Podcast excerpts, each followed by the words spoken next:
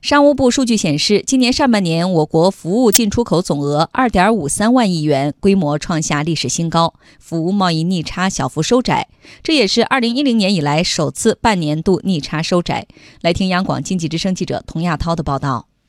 相比货物贸易，服务贸易以服务或者服务产品作为商品进行交易。建设贸易强国，服务贸易和货物贸易必须相伴而行。商务部数据显示，今年上半年。我国服务进出口总额二点五三万亿元，同比增长百分之八点五。如果以美元计，增速为百分之十四点四，规模创下历史新高。新兴服务出口快速增长，高于总体服务出口十个百分点。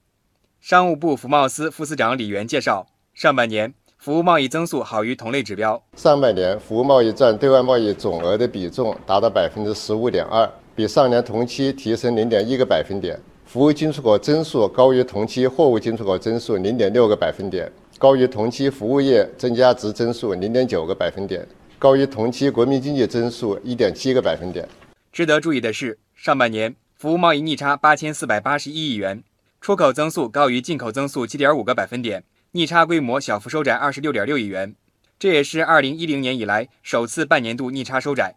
李源解释说。这主要是三方面原因，一个是上半年我国经济整体运行向好，特别是呃服务业的快速发展，为服务贸易平稳快速增长奠定了基础。第二个是服务贸易创新试点取得了初步的成功，管理体制、促进机制、政策体系和监管模式等方面先行先试，形成了二十九条创新试点的新经验。第三个是各地区努力的树立服务贸易优先发展的新理念，大力发展服务出口，特别是积极探索以“互联网加”为先导的新兴服务出口。下一步，贸易逆差是否会继续收窄呢？李源透露，受发展阶段影响，预计未来几年我国服贸逆差仍然将扩大。我们的服务贸易逆差还是在一个发展过程当中，我们要努力的使服务贸易逆差增速趋缓。大力的促进服务出口，不是说这个我们要缩小利差，我们大概服务贸易逆差峰值可能得到二零二五年